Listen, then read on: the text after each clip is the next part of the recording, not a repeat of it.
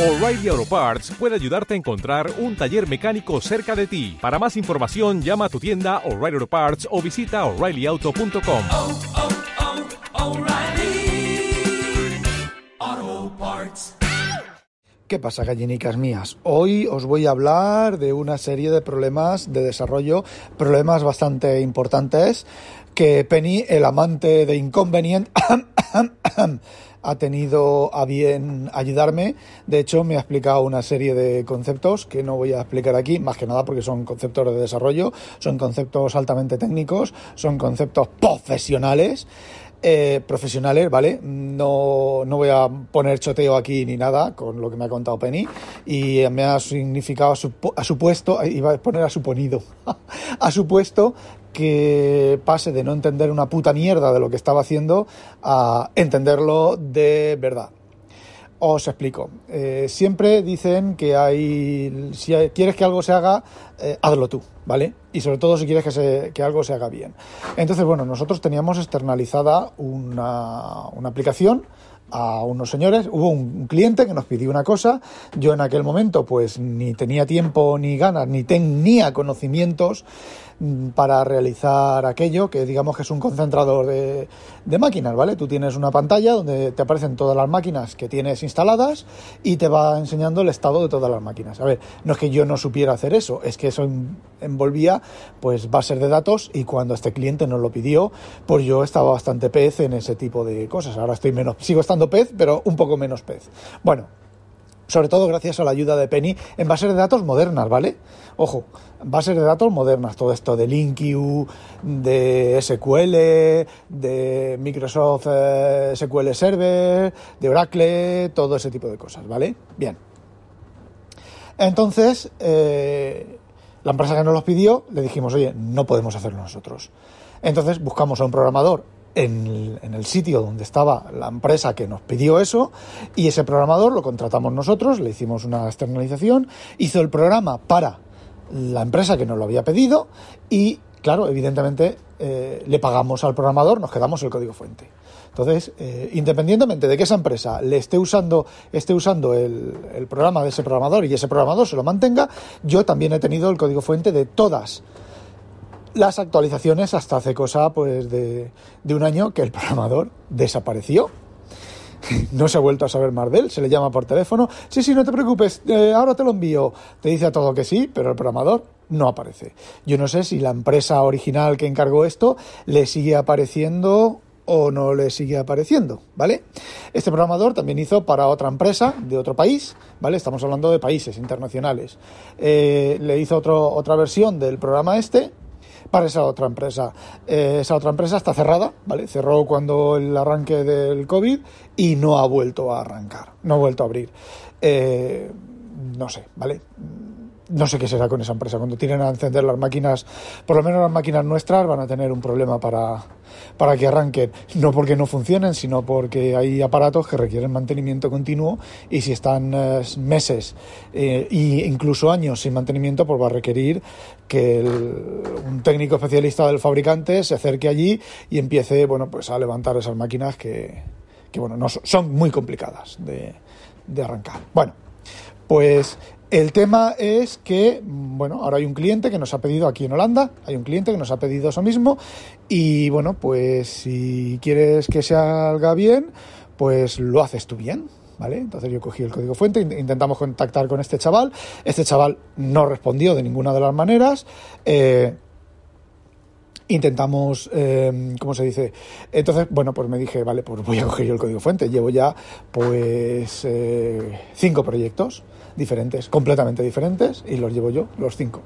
Bueno, el tema es que yo empecé a mirar, yo no me enteraba de eso, simplemente la aplicación, la, la parte, digamos que el core de la aplicación es acceso a bases de datos. Recoger de bases de datos remotas información, concentrarlas en una base de datos local y luego enseñar esa base de datos en pantalla los diferentes cambios y las variaciones que haya habido. A ver, a ver, la aplicación no es compleja. Lo que yo en su momento no sabía hacer era pues todo eso de recoger, de conectarme a una base de datos Oracle, eh, pasarlo a una base de datos de MSQL y ese tipo de cosas. Así que, bueno, pues este chaval lo implementó. En el país de origen, en los dos países de origen, es- está funcionando, estuvo funcionando bien. eh, no sé, en el que está cerrado no sabemos en qué ha quedado la cosa. El otro está funcionando bien porque no hemos recibido quejar de, del, vamos, de los, la gente que está usando las máquinas y las sigue usando las máquinas nuestras. Y entonces, pues me puse yo a mirar el código fuente y una vez que Penny me ayudó y me hizo entender las cosas que yo no entendía, vosotros me habéis oído protestar del código fuente de la aplicación principal nuestra, de los alemanes hitlerianos, como comento yo, y si sois habituales del Discord de WinTablet, pues me habéis oído comentar en el foro de desarrollo, en el canal de desarrollo, pues agrias cagamentas y agrias eh, quejas sobre la calidad del código en C++. Bueno, pues yo pensaba que la cosa no podía eh, caer más bajo, eh, pero sí, caído bastante, bastante más bajo. Y no es que lo diga yo, mira, Rafa, joder, macho, qué asco de tío, de todo se queja, eh, no tiene ni puta, o sea, no tiene ni puta idea de nada. No, siempre dice que la, los demás gente no tienen ni puta idea, qué pasa que él se cree que es el genio mayor que ha parido madre, se, se queja de otros programadores, bla, bla, bla. Bueno, pues tengo de testigo a Penny. ¿Vale? Penny ha visto código, ha visto cosas y se ha echado las manos a la cabeza. Y os voy a contar algunas soluciones, algunas soluciones que estoy implementando porque habría que rehacer el programa desde cero incluso las bases de datos desde completo y absoluto cero, cosa que no voy a hacer porque algunas cosas, bueno, pues se van a quedar, algunas cosas están hechas y se van a quedar. Bueno, os explico. Eh, este hombre está usando LinkQ, LinkQ, ¿vale? Se pronuncia LinkQ, L-I-N-Q. Es una de las cosas, grandes inventos de Microsoft en el C Sharp. Al César lo que es del César. Es una especie como de lenguaje de consulta natural y que se puede realizar eh, la consulta sobre cualquier estructura de datos. Es completamente genérico, da igual que sea un mapa, que sea un, un array, da igual que sea una lista enlazada, una lista doblemente enlazada, da igual que sea una pila, da igual que sea, bueno, es un lenguaje y además es eh, human readable. Es parecido al SQL, pero no es SQL, y lo que a mí me mola es que tiene funciones de eh, lenguaje. Ay, no me acuerdo el nombre de ese lenguaje. Bueno, pues tú vas encadenando, por ejemplo, eh, while, while, pones la condición entre con un lambda entre los paréntesis, punto, where, for, ¿vale? Y va realizando las acciones sobre las estructuras de datos. Con lo cual, eh, operaciones complejas, operaciones que tendrías que hacer tú, 200 bucles, uno dentro de otro, tener la colección, modificar la colección, luego la colección modificada, volver a modificarla así en, cadena, pues tú pones esas funciones en cadena y obtienes el resultado. Y además es rápido. Es rápido porque utiliza las, eh, lo que yo llamo la parte buena de la dualidad onda-corpúsculo del C Sharp, que todo eso no colapsa. Todo eso, digamos que es, son metadatos hasta que tú lees los metadatos. Se realizan las operaciones, las operaciones están hechas, pero están hechas sobre una especie como de nube difusa. Y entonces, cuando tú empiezas a leer eso, normalmente suelen ser colecciones basadas en i enumerable si os, eh, por el nombre ya, se pueden enumerar y luego empiezas tú en un bucle, cuando ya has hecho todas las operaciones, empiezas con un bucle. O tú manualmente lo colapsas tu list tu string, o tu list, no, tu array, tu list, tu lo que quieras, ¿vale? Dependiendo del, de las cualidades de la colección. Y entonces colapsa. Bueno, incluso aunque hagas tu list, no colapsa. Colapsa cuando empiezas a leerlo. Entonces es algo tremendamente óptimo, es algo muy bien pensado, es algo que, mm, aunque me, no me jode decirlo, me, me, enorgullece decirlo, está creo que muy bien implementado. Tampoco le he mirado mucho las tripas por dentro, cómo funciona todo eso, pero lo poco que he visto está muy bien implementado y funciona, y funciona cojonudo. Bueno, pues el, link, el LinkU se puede utilizar para bases de datos, ¿vale? Tú simplemente obtienes la tabla, la base de datos, una base de datos es un conjunto de tablas y de reglas que operan sobre las bases de datos, que están dentro del motor de base de datos, ¿vale? Pues os puedo decir, por ejemplo, tú puedes tener una tabla, una tabla es una tabla, lo que, bueno, vale, una tabla es como una hoja de Excel, ¿vale? Tú tienes columnas, donde cada columna es un tipo de valor, y luego filas, que cada fila es, pues, un registro. Por ejemplo, tú vas a comprar a una tienda y hazme factura, y tú has comprado piticos de boina, has comprado eh, Watching Daylos y has comprado eh, lapiceros. Vale, pues a ti te hacen la, la, lista de lo que has comprado.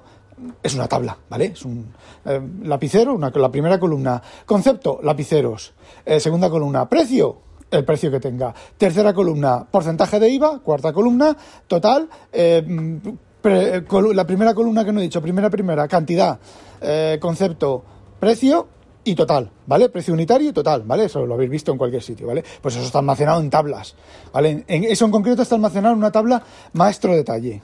Bueno, pues hacer LinkU sobre eso es trivial. Obtienes la tabla a partir del contexto de datos y ejecutas el- la query, incluso la asignas a, una, a un componente de store de tabla de, de C Sharp y ya está, no tienes que hacer nada más, es súper fácil, ¿vale? Bueno, eh, en teoría. Lo que ha hecho este tío es que para cada una de nuestras máquinas ha creado cinco tablas diferentes, pero son cinco tablas para cada máquina. Es decir, si la base de datos local tiene 10 máquinas, tiene 50 tablas, ningún problema. ¿Vale? Ningún problema por la cantidad de tablas. Si tiene 20 máquinas, pues tendrá 5 por 2, 10, tendrá 100 tablas, ¿vale? ¿Cuál es el problema? Que la manera en que ha construido él el entity y todo el tema es que para consultar cualquier máquina tienes que acceder a esa tabla. Es decir, entonces, si tú en, el- en el- en la máquina tienes, nosotros la versión que tenemos soporta 64, eh, 64 máquinas a la vez, pero hay implementadas solamente 24, ¿vale? Entonces, dentro de la base de datos hay 24, 5 tablas, no sé cuántas tablas son, ¿vale? 24, eh, 10, 240, 120 tablas, ¿vale?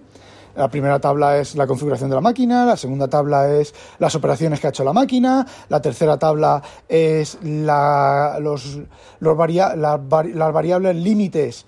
Es decir, si, si cuando un componente, tú imagínate que en lugar de ser máquinas fueran almacenes, almacenes remotos, pues cuando a un almacén le bajan los lapiceros por debajo de 100 lapiceros, pues ¡pum! En el, en el concentrador, oye, el almacén tal tiene menos de 100, le quedan menos de 100 lapiceros, envíalos. A ver, os estoy contando cosas que desde, el punto de vista eh, del sector en el que yo trabajo es algo un poco único, pero es algo habitual en muchos otros sitios, en muchas, sobre todo en, la- en- en tiendas y en sitios de esos, pues tú tienes tu, ordenador, en las farmacias tú tienes tu ordenador, incluso desde la propia aplicación la farmacia te pide, cuando es- está bajo de componentes, de lo que sea, de aspirinas, bueno, de aspirinas, de gelocatil, coge y te pide Tú le dices pedir gelocatil, ¿vale? Y te pide al proveedor los gelocatiles. Y al día siguiente tienes allí los gelocatiles.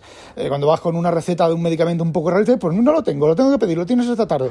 Lo que hacer es de la aplicación. A ver, ese tipo de cosas, ¿vale? Pues que son un poco nuevas, entre comillas, nuevas porque nadie lo había implementado hasta ahora. Con, que, eh, aparte de nosotros. Bueno, pues. Pues eso. Ya me he ido al santo cielo.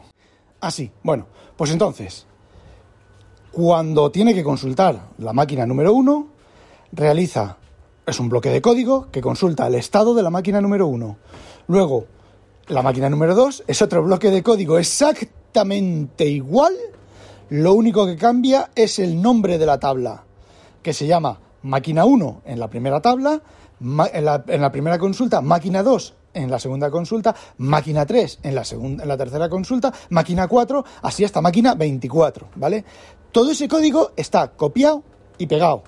Luego tiene una serie de variables, que es donde se almacena el estado de la máquina, que luego eso es leído y es escrito sobre la. Digamos que es una, una, una especie de modelo documento vista, en el cual la- el, documento no es la base de datos eh, leída sobre unos componentes en pantalla, sino que es unas variables en memoria que son estáticas globales, tela marinera. Tela marinera, son estáticas globales, es una estructura gigantesca, es una estructura diseñada con el culo, pero no voy a entrar, no voy a entrar en eso. Y entonces a partir, primero se leen los datos a esa variable mediante unos threads y luego eh, de esos threads, esas variables, se van presentando en pantalla eh, periódicamente. No voy a entrar en detalle en eh, que no es, no es thread aware, no es eh, la aplicación. Entonces hay veces que, bueno, pues estás mirando la pantalla y ves 9.450.000, 17 que lo has pillado actualizando, ha leído la variable mientras el otro thread la estaba actualizando. Todo eso está pendiente de arreglar. Lo que pasa que ya con tiempo, por ejemplo, tiene un sistema de log, acordado del log for Java, un sistema de log hecho por el tío este, eh, diferentes muchos threads intentan escribir sobre el mismo fichero a la vez, sin bloquear el fichero antes. Eh, os podéis imaginar la turra de excepciones que daba eso de acceso de que no puede hacer acceder al fichero. No solo no puede acceder al fichero, sino que logs que debía de escribir no escribe porque al no poder hacer el, acceder al fichero se produce una excepción. El tío la captura en plano y continúa, ¿vale? Con lo fácil que es hacer un poner un, un, eh, un ¿cómo se llama? Joder, un eh, hostia puta, un un mutex, bueno, sí, bueno, semáforo porque son muchos, son muchos a uno. Un semáforo, pero no es un semáforo, hay una estructura en C Sharp específica para ficheros para hacer esto, ¿vale? Pues eso a mí me costó, la primera recepción que tuve la miré y eso a mí me costó, pues mirar a ver cuál era el, componente adecuado para sincronizar los accesos a disco, que no me acuerdo ahora cómo se llama. Y, y ya está, saqué el objeto de log, lo saqué a una sola clase, le añadí la sincronización y ya está. Bueno, pues está todo el código así. Bueno, pero el, mayor problema, esos son casi mm, eh, problemas menores. Eh, fijaos si esos son problemas menores, los problemas grandes. Bueno, continuando con, con la historia.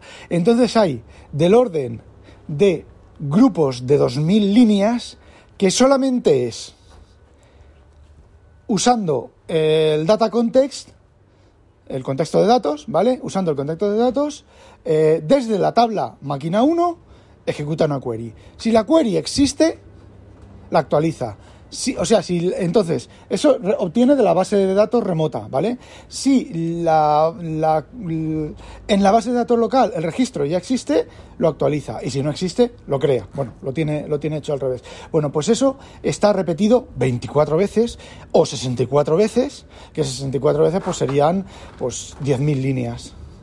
10.000 líneas por cada, por cada máquina. Bueno, pues eso eh, para la configuración de la máquina, para el contenido de los niveles de las cosas que tiene cada máquina, eh, para la, lista de operaciones de las máquinas, cada uno en su thread, a su puta bola y de cualquier manera. Entonces, ¿qué es lo que ocurre? ¿Qué es lo que estoy descubriendo? Por ejemplo, que la máquina número 1 funciona bien, pero la máquina número 7 no funciona. ¿Por qué? Bueno, el copia y pega se ha, equivocado en un, en un, índice. Ha copiado y pegado, ha copiado, ha pegado, o sea, ha copiado el número de máquina y luego las variables globales llevan un índice, pues se ha equivocado en el índice y está actualizando la máquina 7. En la máquina 7 está actualizando la máquina 6. Bueno, esto pregunté yo cómo solucionar esto, cómo obtener por reflexión la tabla, cómo obtener la tabla por reflexión y entonces es tan sencillo como para como recorrer en bucle, porque la tabla se llama máquina 01, lo que sea, ¿vale? Máquina 01 config. Vale, pues yo lo que hago es, por reflexión, obtengo la tabla máquina 01, pero el 01 es un bucle y empiezo a recorrer en bucle y tengo el índice. El índice, por cierto, los índices le, arrancan en 1, no en 0. Vale. Eh, lo puedo entender por el tema de luego el número de máquina en la pantalla y tal, en lugar de poner mm, número máquina más uno, ¿vale? A la hora de, sacar por pantalla, ¿vale? Lo puedo entender.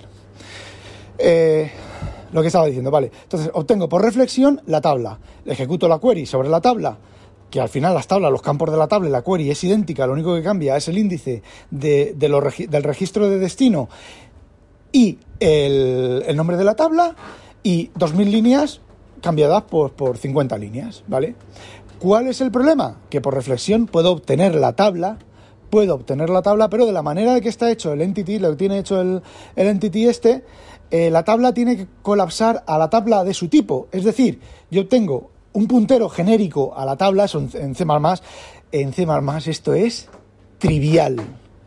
En C++ esto es trivial, ¿vale? Pero bueno, eh, obtienes de el, puntero a la tabla en C Sharp con reflexión sin ningún problema. Puedo acceder a la tabla, pero puedo acceder al objeto genérico tabla, no al objeto específico tabla de implementación de máquina 1 por conforme tiene hecho él el, el, entity. Y creo que esto, creo, no estoy seguro, ¿vale? No lo estoy confirmando, no lo estoy diciendo que es una puta mierda pinchada en un puto palo de mierda, que tablas iguales, tablas con los mismos nombres, con diferente nombre, pero tablas iguales, con la misma estructura y el mismo mm, tipo de datos y el mismo todo, sean entidades diferentes en una misma base de datos, Si el entity es eso, es una puta mierda pinchada en un puto palo de mierda diseñado por el- diseñado con el puto culo, otra cagada de quien haya diseñado el entity. Pero no, no lo tengo claro, así que mm, lo dejo en, condicional, ¿vale?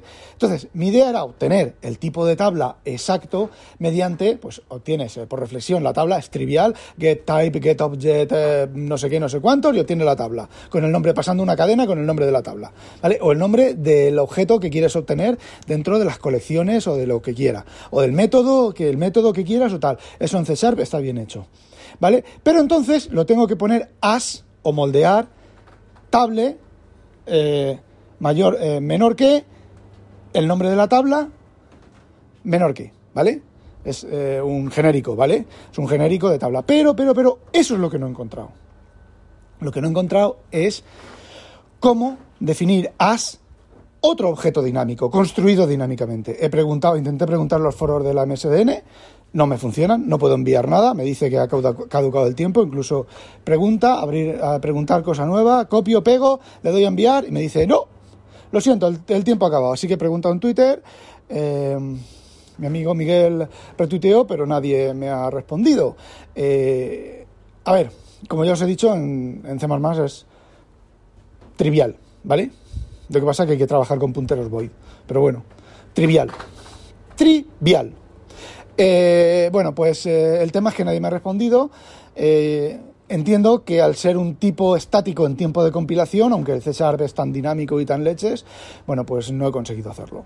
No conseguí hacerlo. Entonces, ¿cómo me lo solucioné? Pues básicamente pasando de la puta mierda del entity y ejecutando la query directamente. Construir la query, select campo 1, coma, campo 2, campo 3, campo 4, from, nombre de la base de datos, where, condición, ¿vale? Y ya está.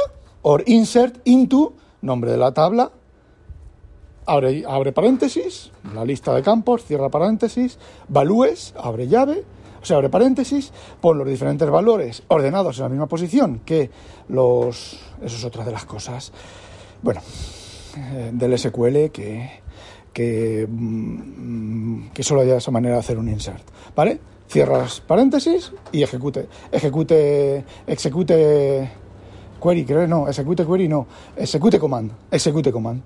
Te devuelve el número de celdas afectadas. Si sabes que es un update de una sola celda, te tiene que devolver uno. Si es un insert de una sola celda, eh, normalmente los inserts son de una sola celda, te devuelve uno, compruebas, punto, no hay excepciones. Eh, continúas. El... Claro, ¿cuál es el problema?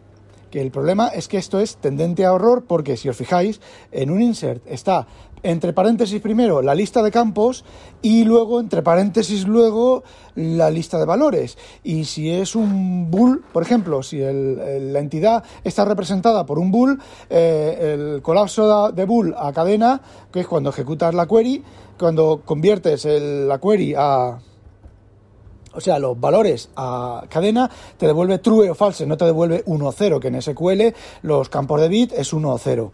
Eh, tienes que hacerlo, tienes que tenerlo en cuenta. Luego las cadenas, las cadenas van entre comillas simples, los valores numéricos van en eh, sin comillas simples.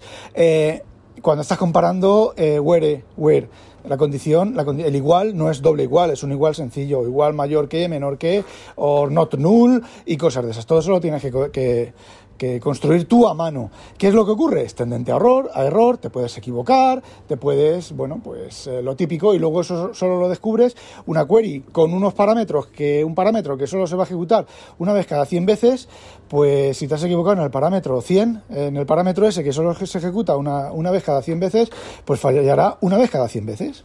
La query devolverá que no ha encontrado, lanzará una excepción a la hora de ejecutar, la grabas o revienta el programa, depende de lo ya de lo artista que seas y depende si capturas todas las excepciones o solo las excepciones, la excepción de base de datos y miras a ver si es un problema de query y entonces sacas un cuadro de diálogo y dices, por favor, eh, toma una captura de pantalla o lo guardas en un fichero de, de registro de log y dices, eh, por favor, contactar con el desarrollador con este problema Eh, o simplemente revienta la aplicación y a tomar por culo, la vuelves a cargar y dices, "Mm, hay veces que no va, eh, por ejemplo, ¿vale? Entonces, ¿cómo he solucionado eso, pues yo he estado eh, reemplazando, de hecho creo que llevo 20.000 líneas reemplazadas y no he hecho a malas penas una parte porque tengo, se me echa el tiempo encima y tengo que, que terminarlo para el miércoles, tener una, una versión más o menos funcional para enseñarla el miércoles con las cosas que, queremos, que hemos querido cambiar, eh, pues solamente algunas cosas las he cambiado, otras no. Entonces, el, ¿qué me he hecho? Me he hecho un query builder.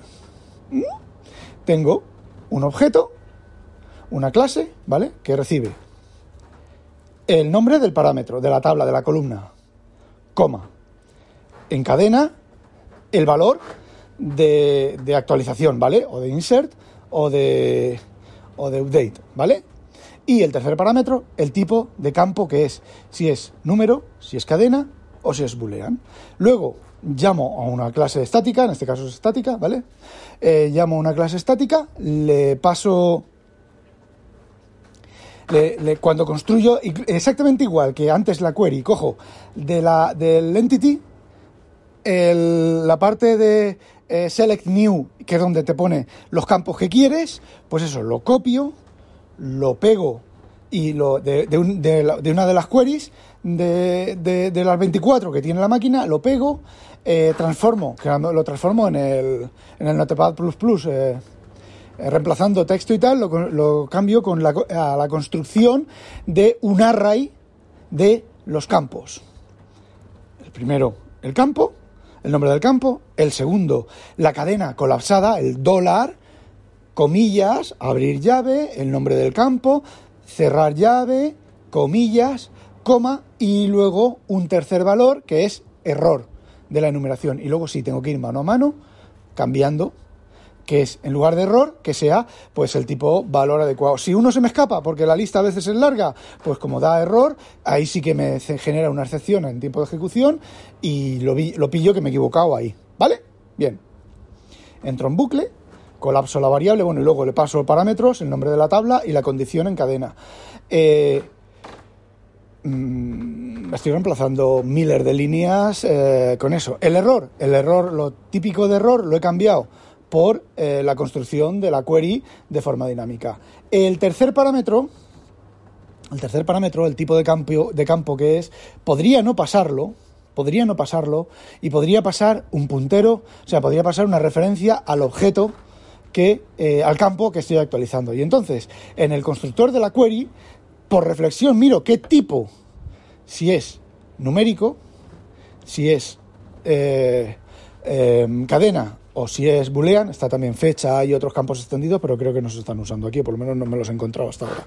Bueno, mirando por reflexión y construyo la query en base a la reflexión. ¿Cuál es el problema? Que es más lento. Porque tengo que mirar por reflexión, tiene que, obtener el valor, el valor, no el tipo que es, y entonces un, un, un if con eh, si el tipo es este, esto, si el tipo es lo otro, lo otro. Pero la- el retardo viene con la, la consulta al tipo, al tipo que es y luego a colapsarlo a cadena, convertirlo a cadena.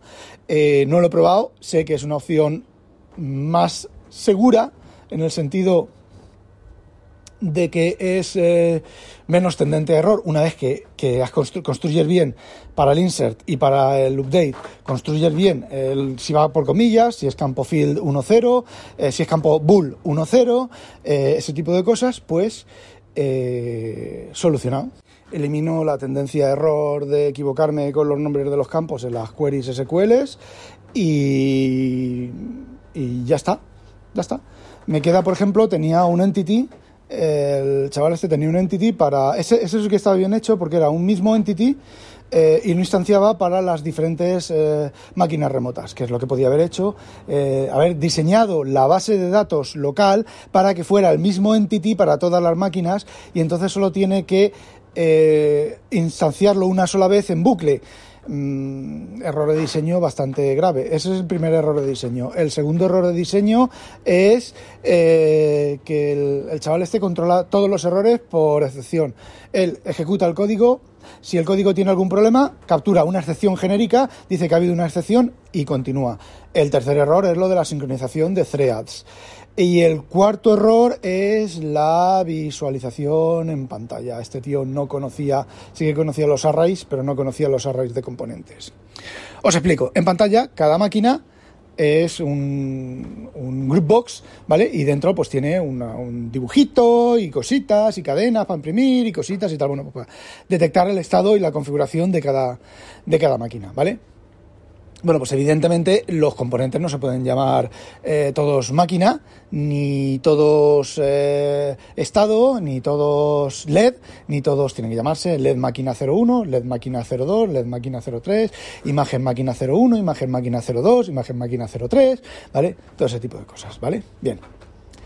Primera, eso en, eh, tanto en Windows Form, está hecho en Windows Form, como en, en XAML se puede hacer por bucle tú pones un componente de estos de ay de estos que mm, permiten permiten poner mm, subcomponentes no me acuerdo ahora cómo se llama y dentro eh, vas añadiendo en bucle tantas máquinas como tengas en la configuración, ¿vale? Las construyes, les das el nombre manual y lo que es interesante, las asignas a un array.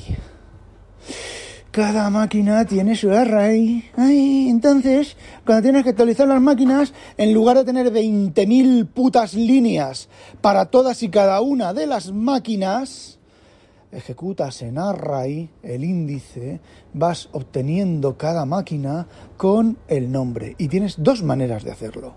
O lo defines, las máquinas las defines tal y como las tiene definidas ahora, con el nombre, con lo cual en tiempo de, di- de diseño tú ves la máquina, es el único error. En tiempo de diseño tú ves la máquina, ahora iremos a otra cosa más. En tiempo de diseño tú ves la máquina en, en la pantalla el problema es que en tiempo de diseño tienen diferentes nombres, ¿vale? Bueno, pues en la hora de construir eh, el form, lo que tienes que hacer es tener un array para, por ejemplo, todas las imágenes de las máquinas.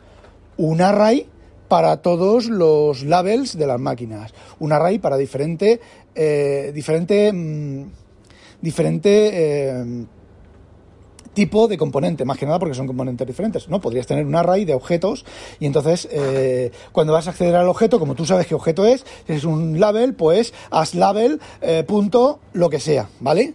Pero vamos a simplificarlo por no hacer el as, para no utilizar reflexión, para no utilizar moldeo, que en C en C++ simplemente es una vtable, en... en César no sé lo que será, será un poquito un poco más complicado y un poco más lento, pero bueno, entonces tienes las dos opciones y ya está, y una tercera. Ay, la tercera, la tercera, la tercera. La tercera es crearte un componente de máquina que no es complicado, ¿vale? No es muy complicado. Entonces tú te creas el componente de máquina y entonces vas poniendo el componente de máquina.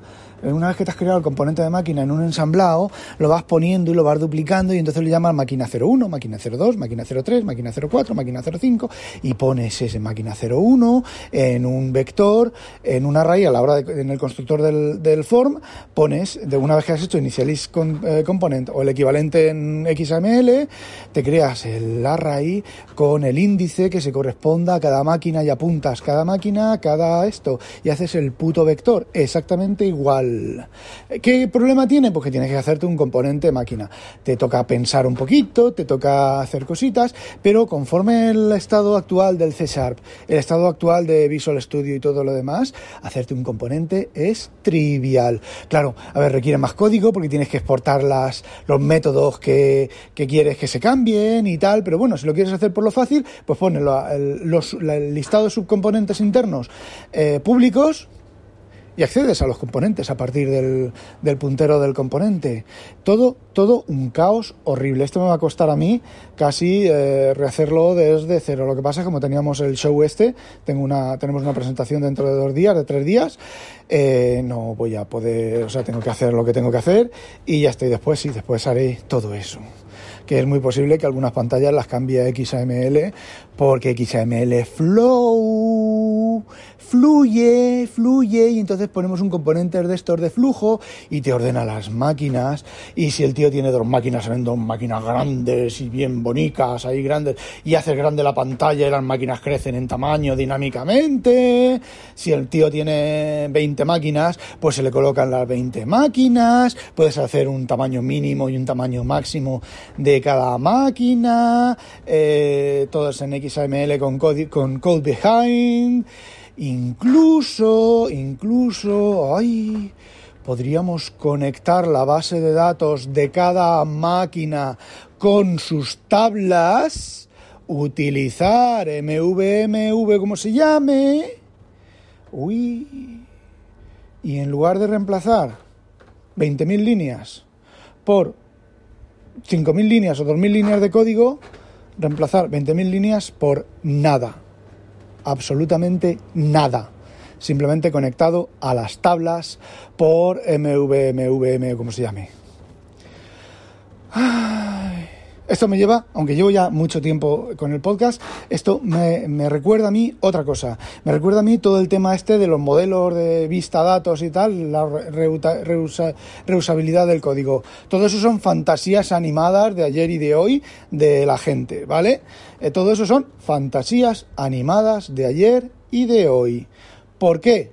Muy sencillo. Es tremendamente sencillo ¿Vosotros creéis que este modelo Vista yo lo puedo sustituir para otra cosa? No, no puedo sustituirlo para nada.